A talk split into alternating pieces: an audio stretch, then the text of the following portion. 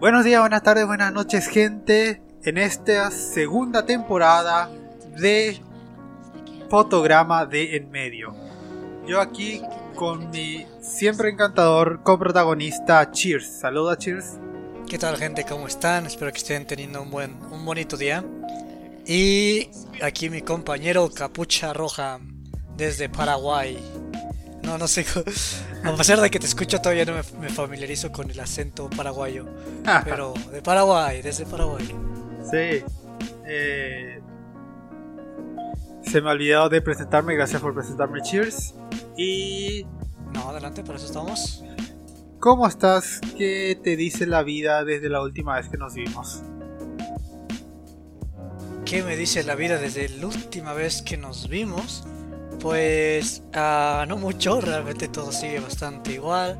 Eh, que, para los que no nos conozcan, si están escuchando este programa por primera vez, eh, digamos que Capucha es un poquito más familiarizado con caricaturas y yo estoy un poco más familiarizado con anime.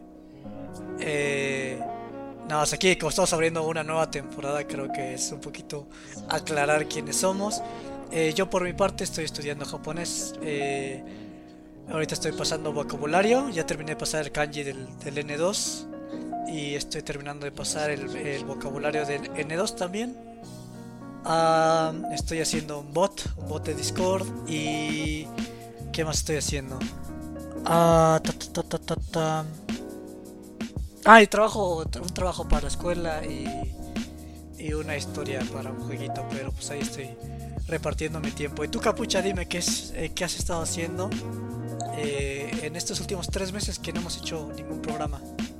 Pues yo estuve tratando de hacer mis eh, estudios de dibujo. Eh, acabo de terminar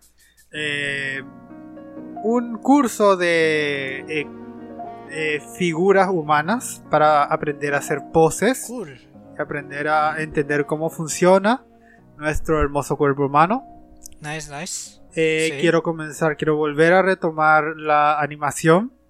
Eh, estoy jugando con mi eh, tableta de dibujo para poder aprender a dibujar en digital. Estoy aprendiendo el idioma brasileño.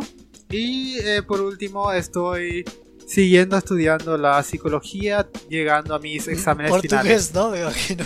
Portugués brasileño. Ah, no, eh, gracias. Pobres portugueses, pero sí. Sí. ya, ya sé que ya es más brasileño, pero. Sí, sí, no, no se me. Se me olvidó el, el, el, nombre del idioma. Brasileiro. Ajá. ¿Y qué más? Y no mucho solamente haciendo dieta, cuidando mi eh, figura también. Jaja, lol. Y eh, bueno, como, el que era por el pan. Eh, y nada, realmente no, no, no hubo mucho que hacer, ya que justamente no hay muchos juegos que me llamen la atención. No hay muchas películas que me llamen la atención ni, ni series, así que eh, la mayoría de las cosas es puro estudio y aprender y leer. Nada más. perfecto. Suena. Suena bien. Suena. Pues eh, rutinariamente bien. Igual que. Que, mi, estilo de vida ahorita. Entonces. Eh, con esta pandemia creo que es lo normal. Sí. Pero pues bueno, gente. Capucha, ¿qué tenemos para el día de hoy? Tenemos dos películas, eh, dos grandes películas interesantes, muy interesantes. Eh, y dime tú, Cheers, ¿cuál quieres comenzar primero? yo estoy... La verdad es que cualquiera de las dos, no tengo ningún problema, entonces te, te voy a dar el voto a ti. Bueno, pues, ¿por qué no comenzamos con tu recomendación, lo que tú me recomendaste? Perfecto que fue Who Framed Roger Rabbit. Eh, que creo que en español se le llamaba erróneamente ¿Quién mató a Roger Rabbit? No, ¿quién engañó a Roger Rabbit? ¿A quién engañó? Ah, ah eh. pues no, nunca lo matan. sí, por eso me. Eh, dime ya. Es erróneo, pero no tan erróneo. Sí. Eh, tú dime, Cheer, ya que es tu película, dime de qué se trata, qué onda. ¿De qué se trata? Pues es un mundo como el nuestro, eh, con la pequeña diferencia que coexiste el mundo de los humanos o la realidad con el mundo de los toons, de las caricaturas. Y está situado en los años 1940. Eh, corrígeme si estoy mal. Y pues básicamente están pues, los humanos eh, coexistiendo con las caricaturas como son Mickey Mouse, eh, los Looney Tunes, Tommy Jerry creo que no aparece, pero eh, eh, Félix el Gato, Betty Boop ah, y varios de varios del Rubber House, ¿no? Y pues es una especie chistosa como de cine noir eh, o cine como de detectives donde incriminan a Roger Rabbit, que es como la máxima celebridad de este mundo. Y creo, este, bueno, así es como lo interpreto yo. Y lo incriminan para por un plan malévolo ahí que está. Bueno, no es un plan malévolo, pero básicamente es esto es este una investigación de por qué mataron a tal sujeto y qué tiene y realmente fue Roger Rabbit, quién sabe, descubro descubrámoslo a lo largo de la película, ¿no? Y pues básicamente esa es como la trama de la película. Eh, no me encantó mi descripción, pero lo he hecho, lo he hecho peor. Lo he hecho peor. Entonces, este, capucha, eh, tómame la palabra porque ahorita no sé qué decir. Pues yo ya había ya visto esta película hace mucho. Eh, creo que a lo largo de mi vida creo que la he visto como tres o cuatro veces. Y todavía me encanta eh, cómo pudo eh, Richard Williams, creo que fue el director de la Richard Williams, gracias. Sí, sí. el director de la película, cómo pudo balancear el live action con la animación que hasta ahora creo que todavía no ha podido ser igualado por ninguna otra película. Mm, yo creo que tampoco, o sea, que la calidad, o sea, que lo hayan recreado, sí, o sea, tienes este, pues Mary Poppins, este, Space Jam, o sea, hay varios, ¿no? Pero yo creo que a la, a la magnitud que lo hicieron aquí, Ay, no, sí, sí, sí, no creo, no creo que haya uno mejor que, esta película. No solamente magnitud, sino también eh, lo ambicioso que es la, lo ambicioso, la calidad, el guion en sí realmente es muy muy bueno. Y algo que me encantó de la película es como que eh, no se tiraron por uno o por el otro. O sea, el live action se trataba como live action y la animación se trataba como animación. Y era. Es, increíble cómo se balanceaba bastante bien ese delicado. Eh, esa, delicada dinámica. A ver, este, desarrolla un poquito más porque como que entiendo un poquito lo que dices, pero eh, lo siento muy ambiguo para mi comprensión. Por ejemplo, los personajes en live action se sentían como personas, se sentían, no, eran como por ejemplo esos personajes de películas para niños como eh, Mi pobre angelito, por ejemplo, donde oh, oh, oh, todos se comportan ah, exageradamente y caricaturescamente. Y los eh, dibujos animados se comportaban como dibujos animados, todos eh, siendo exagerados y locos y saltando por ahí y por allá y jugueteando. O sea, eh, existe un contraste bien marcado, ¿no? Sí, existe un contraste bien marcado y ninguno de los dos parece como no, chocan entre sí, sino que eh, juegan y juegan entre ellos muy dinámicamente. Como por ejemplo, cuando hay una escena que Robert, Roger Rabbit se va al café de, de la novia del protagonista y agarra y le, hace girar el cabello a, una, a uno de los personajes live action. Que realmente solamente le hace girar su peluca, pero eh, nunca va tan exagerado como para, eh, como para que no te lo creas. Realmente se siente como ah, eh, este personaje que es alocado, que es animado, tiene sus limitaciones cuando eh, se trata de un, una persona en carne y hueso. Claro.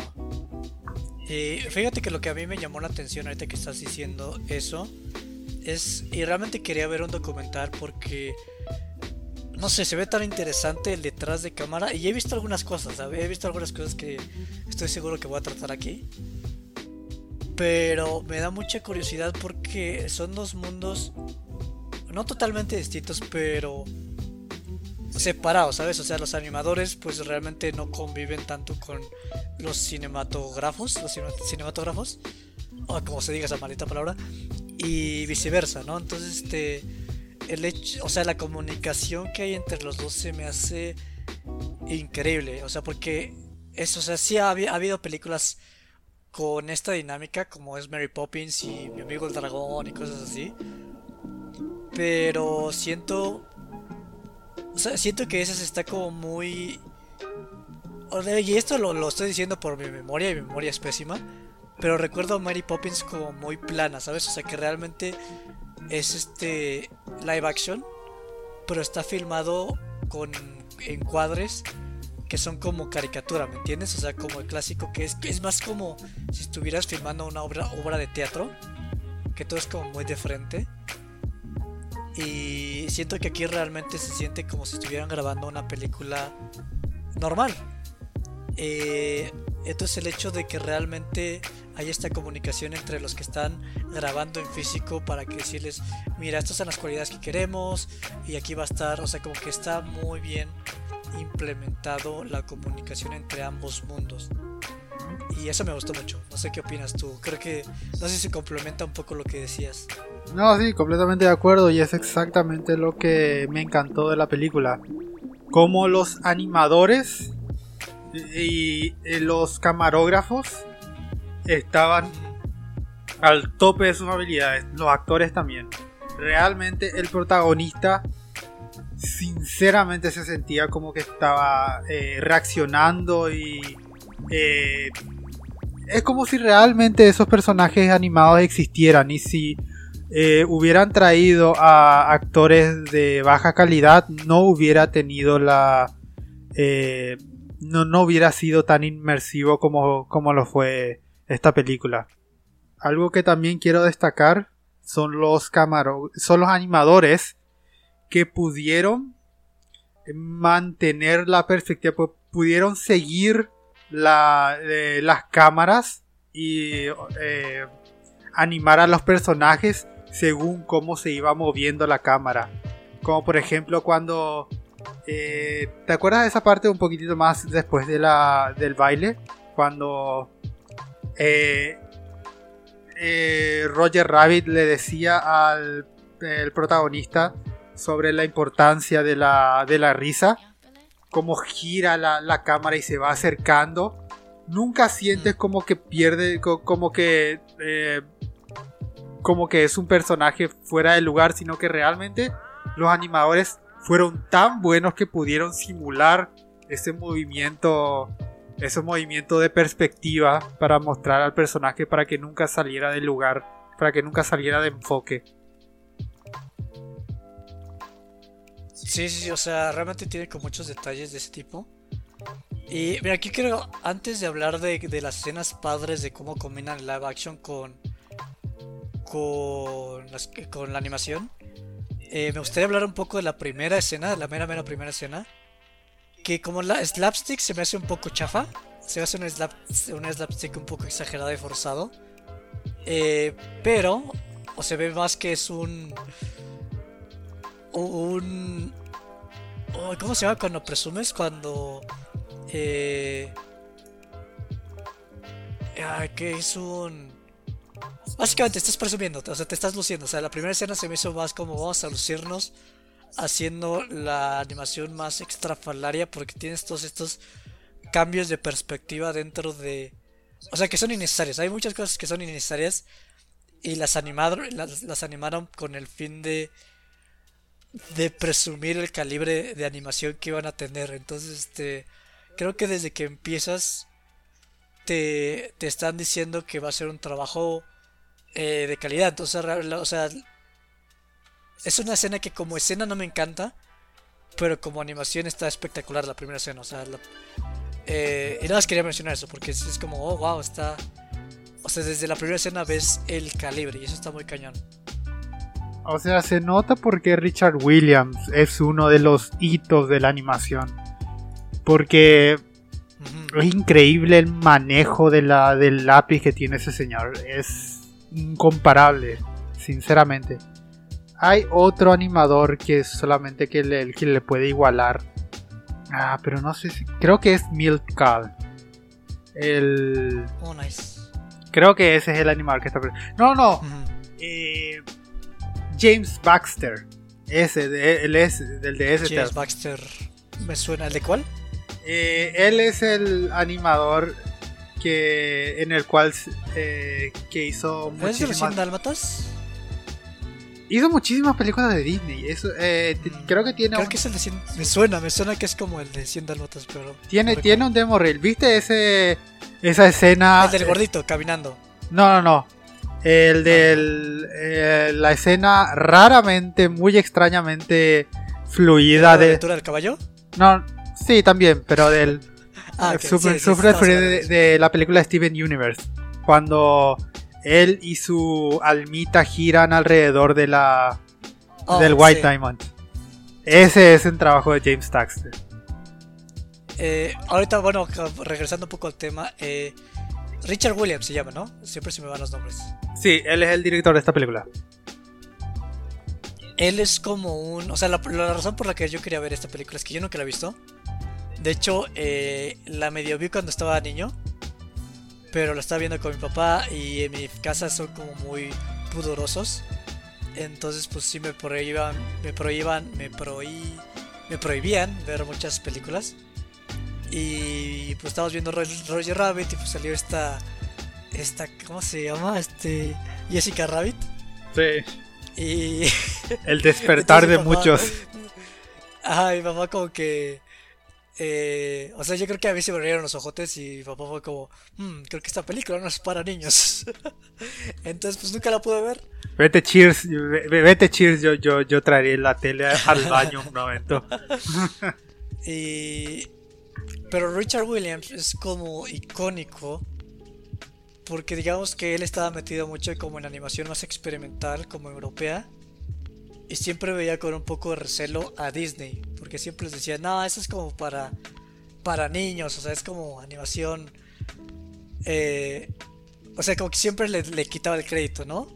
Y entre más pasaba el tiempo, como que más este le echaba el ojo. Hasta que un día se dijo, bueno, ya está, ya está, ya basta de esto. Vamos a estudiar con los grandes de, pues de Disney y de los Looney Tunes y todo eso. Y y pues sí se volvió como un super fan y empezó a mejorar, mejorar, mejorar hasta que según yo Roger Rabbit es previo a el libro de los animadores, ¿no? El, Survivor Kit for Animators. Sí, sí, sí, él es. Eh, es. ¿Pero es previo o, después, o después de Roger Rabbit? Previo, porque creo ¿El libro salió antes? Creo que el prólogo eh, habla sobre Roger Rabbit. Creo que es uno ah, de, sus, de, tus, de sus selling points. Mm. Entonces, ese es un gran maestro de la animación y lo puedes ver. Esta, esta película básicamente es un tributo a, lo que él ama. Y... No solamente, o sea, eh, hablando de, del tema experimental, solamente tienes que ver alguno de sus cortos nomás de la Pantera Rosa y te vas a dar cuenta de lo experimental que es. Entonces, este. Pero es un amante de la animación, o sea, la animación en general este, es como. O sea, como cualquier animador, pero lo que tiene él es. Tiene mucha visión, o sea, yo creo que tiene mucha visión como em, de. de respetar lo más que pueda de todo tipo de animación. O sea, como que tiene un, un colmillo para todo tipo de animación. Y tiempo después hizo este libro que hay dos libros que básicamente todos los animadores recomiendan, que como son, básicamente es como el Viejo Testamento y el Nuevo Testamento, que uno es el libro de la vida de Disney y otro es este The Survivor Kit for Animators por Richard Williams. Y siempre, yo siempre que checaba información, siempre todo el mundo te recomendaba este libro. Entonces, básicamente se ha vuelto como de los más. de los animadores más importantes que hay, ¿no? Porque es como.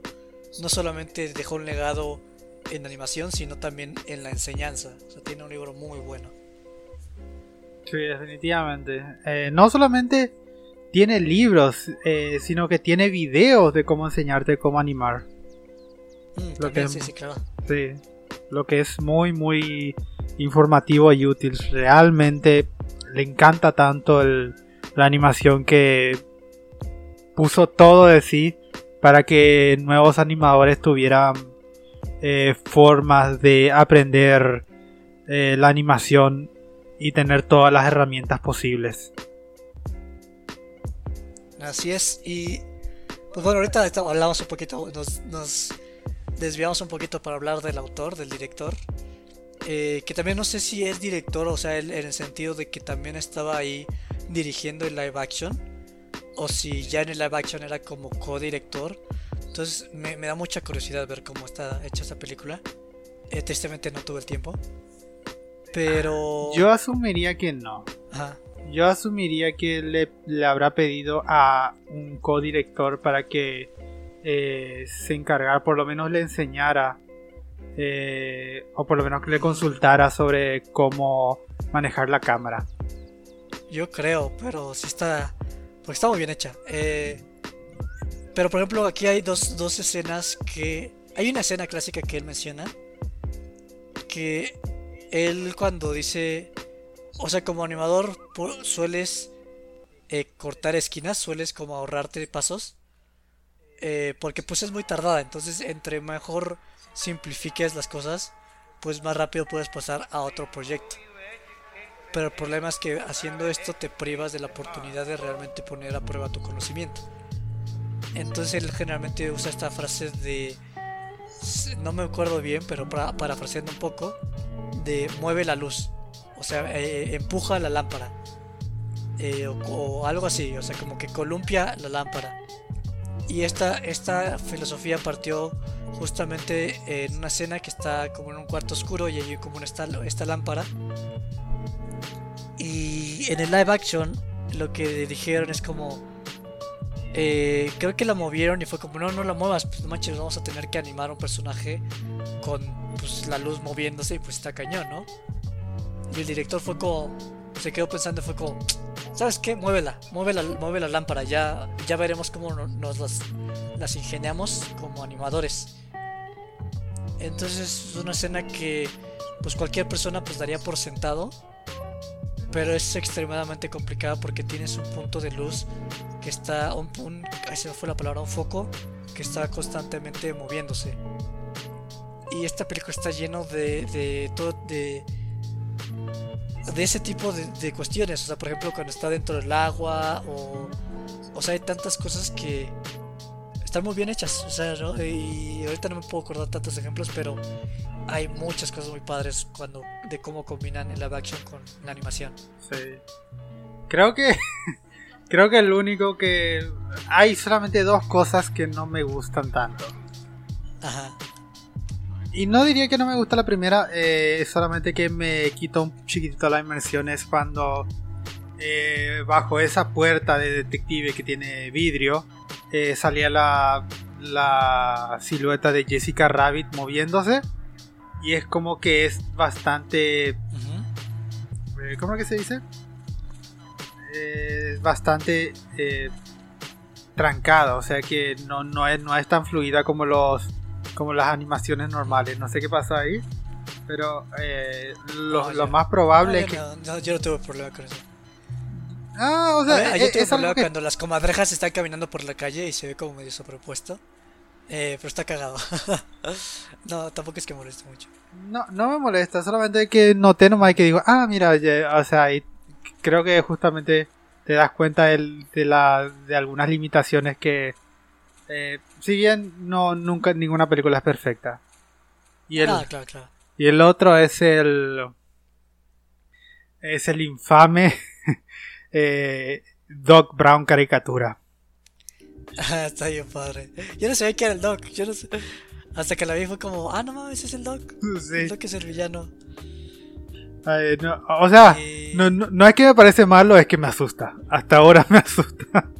Eh, cómo, eh, cómo trataron A mí me desde- gustó, o sea, yo sí siento que era como el, eh, la evolución de la película, porque la película pues comienza eh, en el mundo de los humanos y básicamente como que poco a poco vas viendo un poquito más lo de las caricaturas hasta que entras al pueblo de las caricaturas y entonces realmente siento que jugaron con todo lo que podían y siento que para mí era la conclusión, ¿sabes? Que el villano era como justamente una mezcla de caricatura con live action. Ah, no, Era no, como la evolución lógica. no, no, entonces, en, en papel me encanta, solamente que me da un poco de miedo, de medio nomás el CGI de la- del, del caricaturesco. Pero sí, no, aún así me, aún así me encantó la película. Esas son las únicas dos cosas que puedo decir algo que podría amagar a algo negativo. Sí, Pero- o sea, también es una película muy sencilla. eh, que está padre, o sea, es como. eh, o sea, no se me hace como la gran película, pero se me hace una película que puedes rever muchas veces. Siento que es una película que puedes ver eh, sin cansarte eh, dos, tres, cuatro veces. Porque es una película muy agradable, los chistes como que están bien. eh, y es muy carismática, entonces te siento que tampoco es en cuestión de narrativa la quinta maravilla, pero obviamente no es el propósito y la actuación tampoco se me hace la mejor. Eh, el, el actor principal no se me hace el mejor actor. Eh, inclusive para mí era como siento que contrataron a este vato porque todo el dinero se fue en, en comprar los derechos de, de Mickey Mouse y Bugs Bunny y, y el Doc que contrataron a este sujeto que no es el mejor. Pero igual te cae bien, o sea, entonces No sé, o sea, según creo que escuché, lo que pasó fue que eh, pidieron los derechos para que los dos estuvieran, eh, tanto las de los ah, Warner bien. y los de Disney, pero creo que hubo un contrato de que eh, si es que aparece un personaje de, de Disney, a fuerzas tiene que aparecer la misma cantidad de tiempo un personaje de Warner. Fotogramas, ni siquiera tiempo de fotogramas. De fotogramas. de fotogramas. Sí. Eh.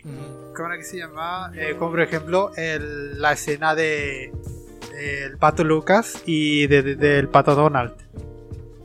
Yeah, o de Mickey y Bugs Bunny también. Entonces, Eh. está muy cagada. Exactamente. Y realmente estuvieron el, la perfecta cantidad de tiempo en la película.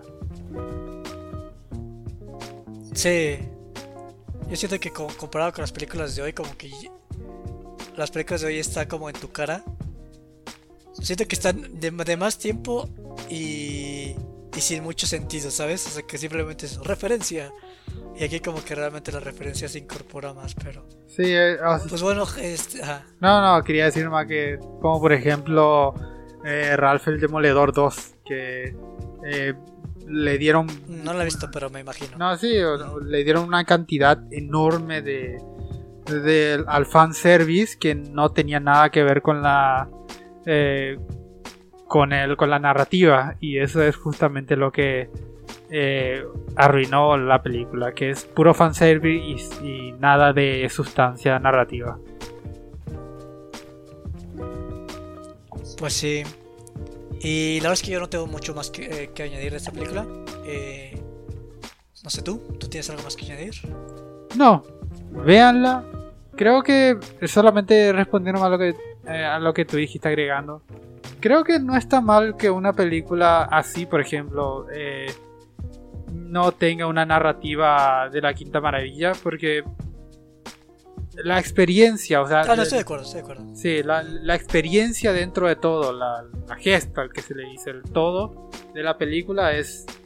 eh, creo que tiene un buen balance, una buena cantidad de todo y creo que justamente para lo que quisieron hacer, que es algo muy ambicioso, creo que fue perfecto para la eh, que la narrativa fuera eh, simple como lo fue. Sí, claro. Yo, yo no lo puse en la mesa porque pues es para que se dé una idea a la gente de, de qué, cómo es la película, ¿no? Pero sí, estoy totalmente de acuerdo. Se, me- se me hizo la decisión correcta que dejaran la narrativa simple. Sí. Eh, véanla, es ampliamente yo la recomiendo. Y... Oye, Capucha, y antes de que empezamos con el segundo bloque, Sí, eh, ¿te parece si... Creo que va a haber un corte comercial. Entonces, ¿te parece si nos cortamos aquí y yo voy por un vaso de agua y regresamos para la segunda parte? claro que sí, cheers. Así que quédense en sus asientos porque vamos a hablar de otra película muy interesante y esta es inglesa. Uh. Nos vemos. ¿Qué tal gente? Les habla Capucha Roja y quería aprovechar este intermedio para hablarles sobre el afiliado de hoy, Mercado Pago. Mercado Pago es la única wallet que vas a necesitar. Realiza pagos con QR y obtén descuentos exclusivos pagando con la app. Puedes ingresar dinero mediante transferencia interbancaria o ligando todas tus tarjetas de débito y paga con ellas desde un solo lugar además de obtener rendimiento por el dinero que mantengas en tu cuenta. Obtener 25 pesos de descuento en tu primer pago usando el link en la descripción. Muchas gracias Mercado Pago. Volvemos con nuestra programación habitual.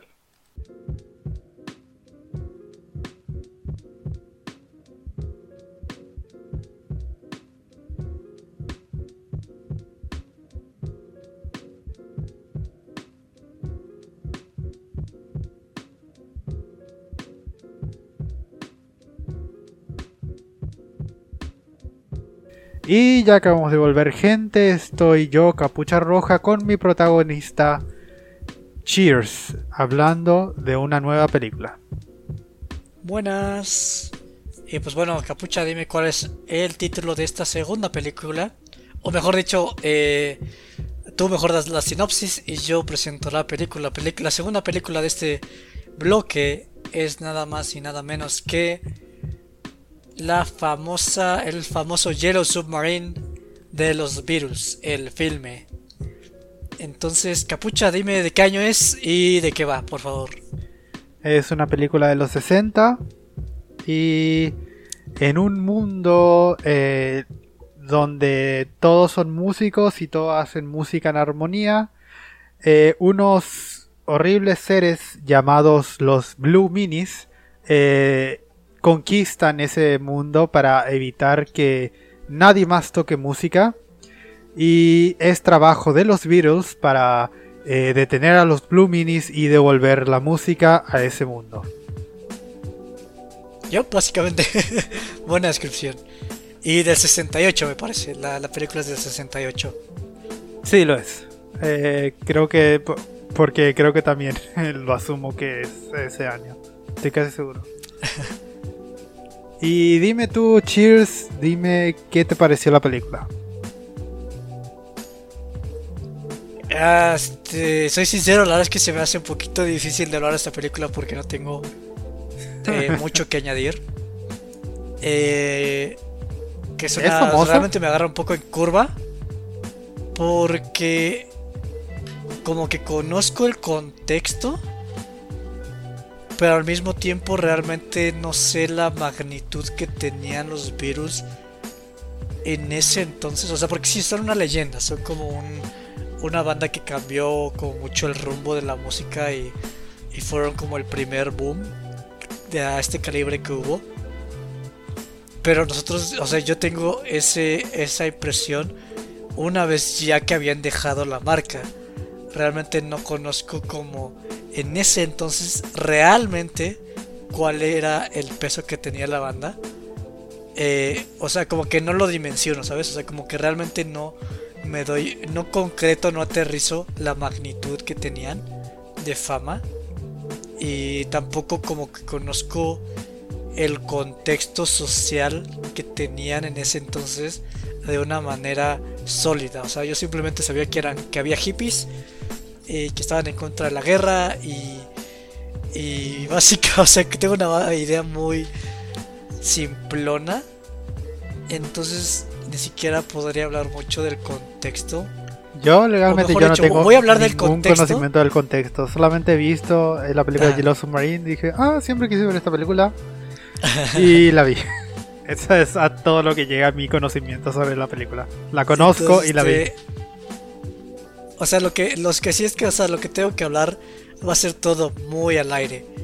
Eh, entonces no sé tú qué, cómo, cómo estás en, esa, en ese apartado, Capucha. Ya dices que no tampoco tienes cero idea del contexto, ¿no? Pero eh, no sé si quieras elaborar un poco más en eso. Eh, yo amé esta película. Me pareció una película demasiado, una, película excelente, una experiencia excelente. Y ¿Qué, qué, piensas de los Beatles, por cierto? ¿Qué, ¿Cuál es tu opinión de los Beatles? Como música para ti personalmente. Soy muy básico en el tema de los Beatles. Yo soy eh, Live and Let Die. Eh, um, eh, muchísimas. sí, sí, Comes the Sun. O sea, muy pocas eh, músicas de los Beatles yo conozco. Traté de escuchar sus álbumes, pero es demasiado difícil de digerir eh, los álbumes de los Beatles porque entre hermosas canciones toman estas estos sonidos súper experimentales y que hay veces en que no me pega, al menos a mí. Pero siempre le tuve a los eh, Beatles como gran estima porque fue porque el rock es uno de los de los géneros que más me gustan y especialmente el rock eh, europeo. El rock europeo es lo que a mí más me prende. Y sinceramente los Beatles como banda yo los tengo como una gran banda que yo estimo mucho por la influencia que tuvo en la música en su época. Pero eh, aparte de eso, yo no los escucho tanto. Eh, ok. Solamente quería decir nomás algo interesante eh, sobre la película, porque esta película tiene, creo que casi todos los todos los errores que suelen hacer a un musical malo. Primero que nada, es basado en una. Es basado en una. En un. En músicas que nunca tuvieron nada que ver con una historia y que siguen muy vagamente la historia de la película. Tienen a los Beatles que son terribles actores en la película. Ni siquiera son ellos. ¿Ni siquiera son ellos? Son, son dobladores, son actores de doblaje la, única parte donde realmente son los virus es en la escena final donde pues es una grabación de ellos. Y de hecho es como una escena grabada mucho tiempo después donde ya ni siquiera cuadraban eh, con el diseño de los personajes. o sea, ya John Lennon tenía el cabello largo y cosas así. Entonces está cagada eso, esa parte. Qué risa, porque justamente qué, malos actores. O sea, porque todos, excepto los virus gritan o tienen su voz animada o eh, agarran y, como dicen los gringos, hamming it up, o sea, sobreactúan, pero ellos hablan así tan, tan, tan queditos. Eh, tienen... ¿Cómo es que se dice? Sí, tienen diseños de, eh, de, tienen diseños de dibujos poco atractivos y tienen una historia increíblemente ligera y eh, no tiene casi nada. O sea, la historia que dije es básicamente todo lo que todo lo que es en la película es. Pero esos son todos los errores que suele tener una película musical que lo hacen mala. Pero en esta película las hacen grandiosas. Porque en sí es como que yo diría que esta película es como una película del, de Doctor Seuss. Es como un mundo de Doctor Seuss donde los personajes no son, o sea, los personajes y el mundo no es loco, no es caótico como sería, por ejemplo, Alicia en el País de las Maravillas, donde todos están alocados y hacen cosas frenéticas, sino que son eh, sí, sino que son excéntricos, son calmados, son tan calmados como los Beatles. Y me encanta que sea eso, o sea, es un deleite de ver. Eh, si bien los diseños son malos, son súper interesantes de verlos en la animación. O sea, tienen tantos diferentes dibujos, tienen tantas imágenes diversas y la mayoría de esos son chascarrillos visuales.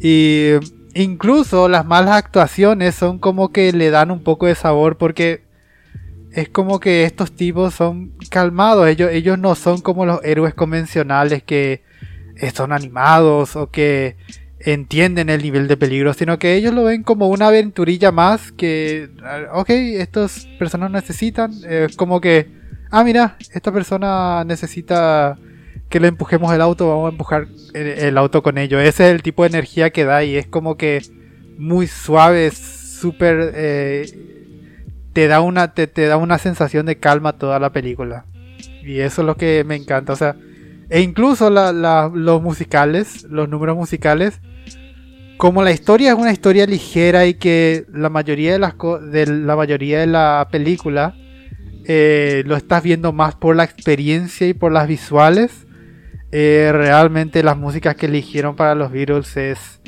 eh, son increíbles y complementan demasiado bien con las imágenes mientras al mismo tiempo como que ligeramente siguiendo la narrativa, pero no te importan porque a mí me encantaban las toda la experiencia que me estaba dando. Nice. Eh, yo en lo personal, a ver cómo planteo mi parecer de esta película. Ah, mira, este o sea, ni, siquiera se hace como un espectáculo visual. Yo lo pondría más como un. Un juego, o sea, es como. Eh, realmente es más como una libertad creativa de. Eh, de explorar. Eh, la animación de diversas maneras. Porque o sea, lo, que sí vi, y la verdad es que sí, o sea, como que luego, luego como que empecé a ver cosas, influencias que tuvo esta, este trabajo, ya sea de manera directa o que a lo mejor los mismos creadores pasaron a hacer otras cosas. Pero, por ejemplo, puedo ver eh, cosas como Monty Python, o sea, claramente está inspirado de alguna manera. Hijo de mil. Otra. Eh, Completamente de acuerdo, justamente eso iba a decir.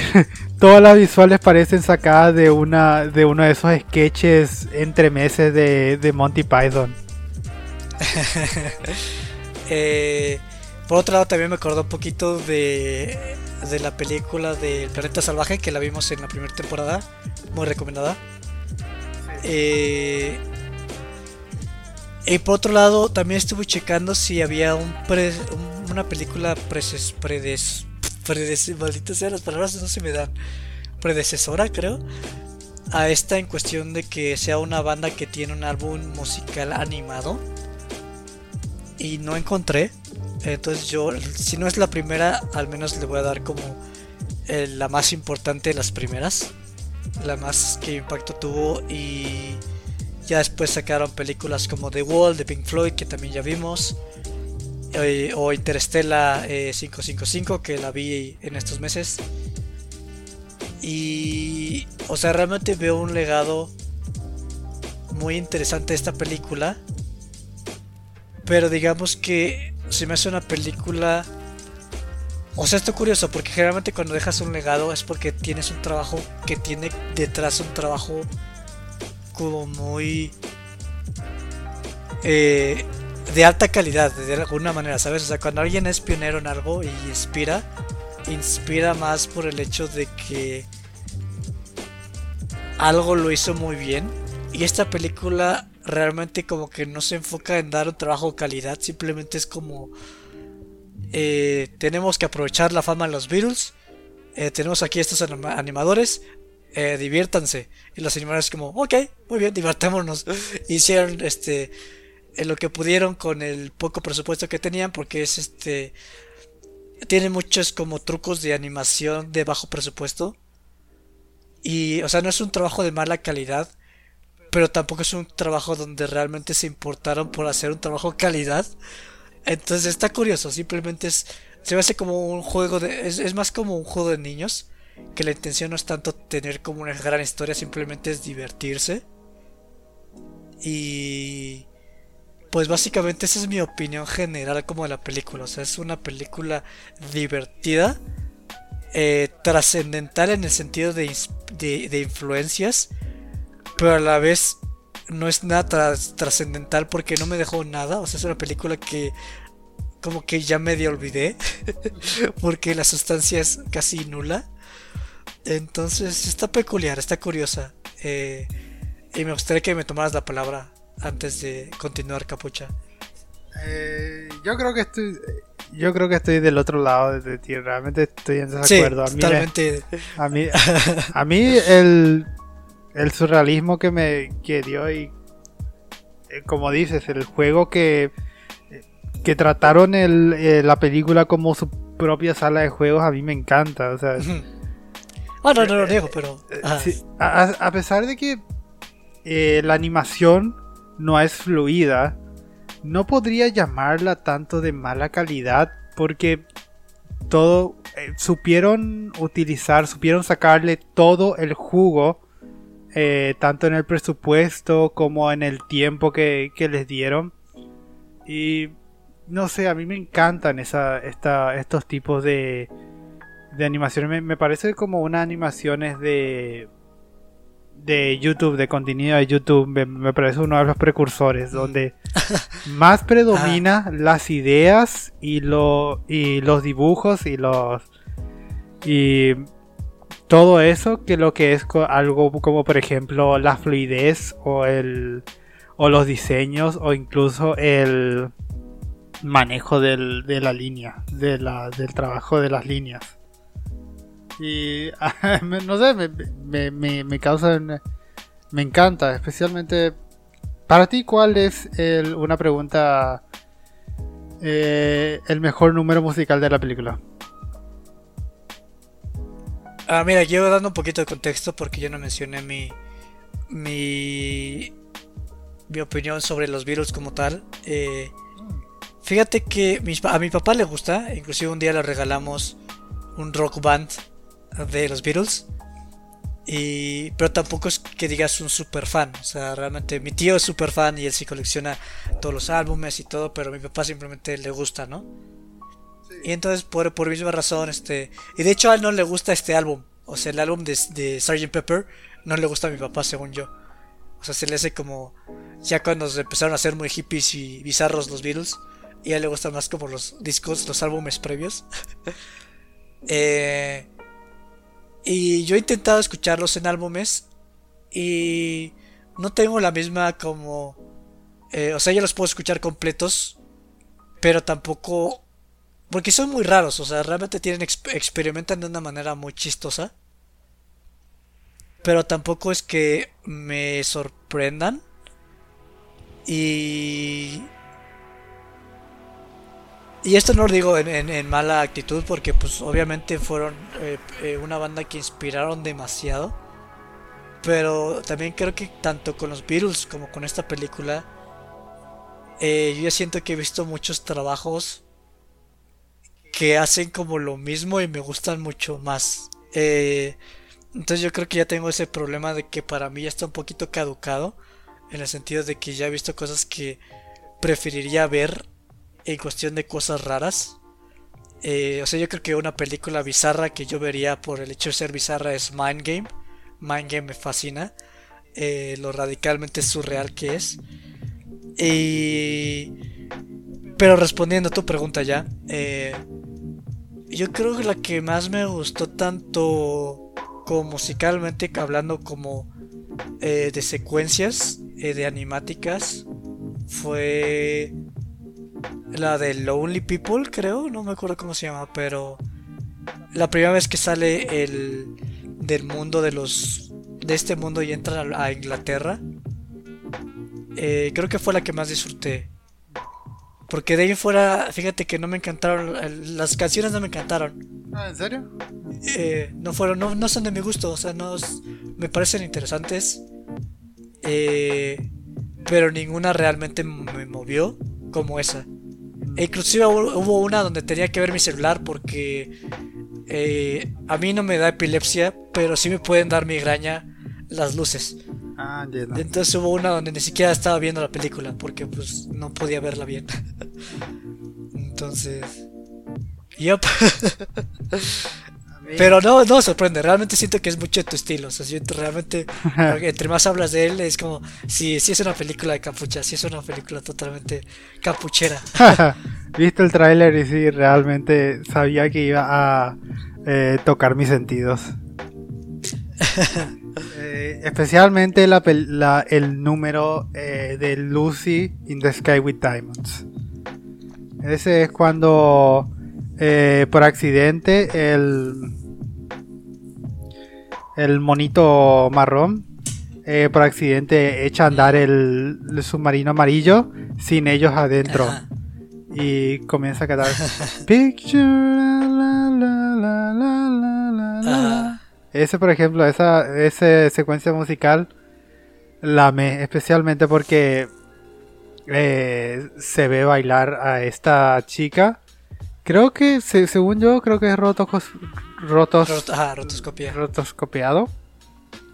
Pero eh, a medida que, se va moviendo, eh, cambian los colores de fotograma a fotograma. Cambian los colores y los colores son acuarela y no sé, me, encanta, me encanta todas las visuales que, que pasaron en esa secuencia. Nice. Qué bueno que comentes porque yo no me acuerdo casi de ningún número. O sea, la verdad es que esta película sí la vi, fue como, ok. Pero no me puedo acordar bien de los números musicales. Sí, está bien. Porque, o sea, yo creo que necesito yo un poquito de gravitas, un poquito de algo a lo que mi mente pueda aterrizar porque lo contrario, como que sí, mi cerebro no lo registra. Entonces, este. sí. Eh, entiendo eso. Eh, está, está, chistoso. También entiendo eso tu crítica de. Eh, estás demasiado. ¿Cómo es que se dice? Eh, estás demasiado acostumbrado a las.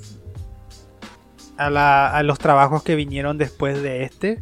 Que cuando ves el precursor, como que no te vuelve loco. A mí me pasó lo mismo con Blancanieves, que si bien lo respeto, ya lo había dicho en la primera temporada que completamente no sentí nada, en, de absolutamente nada. en absoluto. O sea, yo, me estaba riendo. Para mí, me encanta burlarme de esas cosas. Ah, pero pues sí, no, no sé, este, no, no tendría más que añadir, este...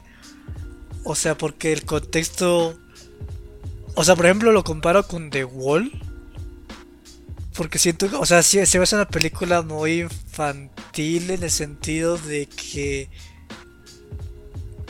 eh, el mensaje como que tiene algo que decir, pero no, te juro que no dimensiono, o sea, sé que es totalmente como alegre y como alivianado. Pero inclusive en esos aspectos de alivianado como que realmente no me imagino cuál era el mensaje que la gente tomaba en ese entonces. En el sentido de que, o lo que yo interpreto es como que la gente es como, sí, no seas un amargado, hay que amar y, y ser felices. Pero para mí hay como un limbo ahí muy chistoso que no logro comprender y me gustaría. A lo mejor le pregunto a mi tío, ¿no? Pero. Porque también, ¿no? O sea, es Inglaterra. O sea, también mi tío, pues, tuvo el virus que tuvo Latinoamérica, ¿no? Que es muy diferente. Ah, que igual fue, fue un boom en Latinoamérica, ¿no? O sea, por ejemplo, me acuerdo mucho de Mafalda. Del cómic de Mafalda, que los virus, pues, es un chiste bastante recurrente. Entonces este, sé que sé, que sé que fueron un boom aquí en Latinoamérica, pero sí me, agarra de bajada, me agarra completamente de bajada esta película. Entonces, pero de ahí fuera no tengo más que añadir, Capucha. No sé si tú quieres añadir algo al contexto. Yo creo que no. Eh, eh, por mi cuenta, véanla. Eh, también vean Roger Rabbit. Pero creo que no hay nada más que agregar. Y esta fue la segunda temporada. Ahora solamente queda. Así comenzamos la segunda temporada de Fotograma. Exactamente. Ahora solamente queda nuestras recomendaciones. Tú dime, Cheers, ¿qué película me recomendarías ahora? Ah, por cierto, este, yo no podría recomendar esta película porque uh, siento que hay, o no lo sé, o sea, si te gusta el surrealismo de los Beatles y se te hacen buena combinación, obviamente es una película para ti. Ah, de lo contrario, ah, no lo sé, o sea, yo no la recomendaría. Siento que hay trabajos como The Wall, Interstellar. Eh, hay muchos trabajos bien bizarros como son Fully Cooley de, de Mind Game. Eh, Monty Python está cagado como inspira estas cosas. Mm. Eh, pero está cagado, la verdad es que no, no fue lo mío, no fue mi taza de té, Sí. como buen británico. Pero bueno, pasando a las recomendaciones. Eh, déjame verla aquí. Esta es una película que he querido ver desde hace mucho tiempo. Sí. Y esto también es para no perder la, la tradición, porque creo que vimos bastantes películas francesas en la temporada pasada, como fue El Planeta Fantástico, eh, Ernest y Celestine. Sí. Y vimos otra francesa que ya no me acuerdo, pero eh, me gustaría como retomar eso porque siento que muchas veces la gente habla del anime o de las películas de occidental como son Disney y DreamWorks y luego se deja mucho de lado las películas francesas y tiene como muy, muy buen repertorio. Entonces quería recomendar esta película que se llama When the Wind Blows. Sí. Esa. ¿De qué año? Ah, caray, déjame buscar.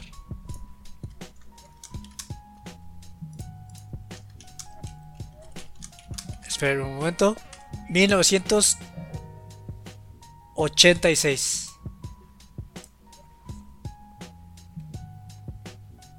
Cuando el viento sopla. Cuando el viento sopla. When the wind blows. Ajá. Y yo eh, Y voy a... espera, ni siquiera. Ah, Ah, espérate. ¿qué pasó? Vamos, qué, qué, qué cagado. Eh, es que estoy leyendo aquí la Wikipedia y ya me está dando risa, eh, pero no quiero spoilearme. Pero creo que es británica, ni siquiera es francesa. Pero, pues bueno, Ah, eh, Dale. tenía mal mi información, gente, pero esa, esa es la que quiero ver. ¿Y tú, Capucha, cuál es la, la película que me quieres recomendar? hay una película que siempre quise ver para ver eh, para ver cómo, cómo fue realmente. Así que eh, la historia del, del ladrón y el zapatero, o eh, como es, es Oh, mira, por el mismo Richard Williams. de Stephen the Ujú. Cobbler, sí, de Richard Williams, una de esas películas que tuvo un, ¿cómo se le dice? Creo que eh, un infierno de producción y que tardó muchísimo y que eh, al final terminó eh, eh, Que por cierto ya hay una versión nueva, ya hay una versión actualizada o remaster, o sea, como... Sí, eh, entonces, ¿cuál es la nueva o la vieja? Yo prefiero la nueva, pero tú dime. eh, vamos a eh, ver la Recoupled. Creo que así es como se llama la, la versión Oh. nueva. Ok. ah, la nueva, ok, perfecto. Sí. Que es como la versión más fiel, ¿no? Según yo. Creo que nunca la había visto, así que quiero verla porque quisiera saber qué tal fue. Pero qué bueno que la recomiendas porque yo... La verdad es que no quería recomendar dos de Richard Williams, Mm, porque tengo otro un montón de películas a recomendar. Sí, Pero justamente este programa o era Roger Rabbit o era esa película. Pero Roger Rabbit se me hizo mejor para iniciar. Eh, pero qué bueno, porque que yo, yo es una que quería recomendar, pero que ya no iba a recomendar porque había recomendado Roger Rabbit. Entonces, gracias por, por tirar paro en esa. Y, claro que sí. Pues bueno, Capucha, este, sin más, creo que pues ya terminó el programa. Eh, haz, haz los honores de cerrar, por favor. Bueno gente, este ha sido Fotograma en Medio, yo soy Capucha Roja, he hablando con mi coprotagonista Cheers de México y les deseamos un buen día, unas buenas tardes y una buena noche. Uh. Bye bye.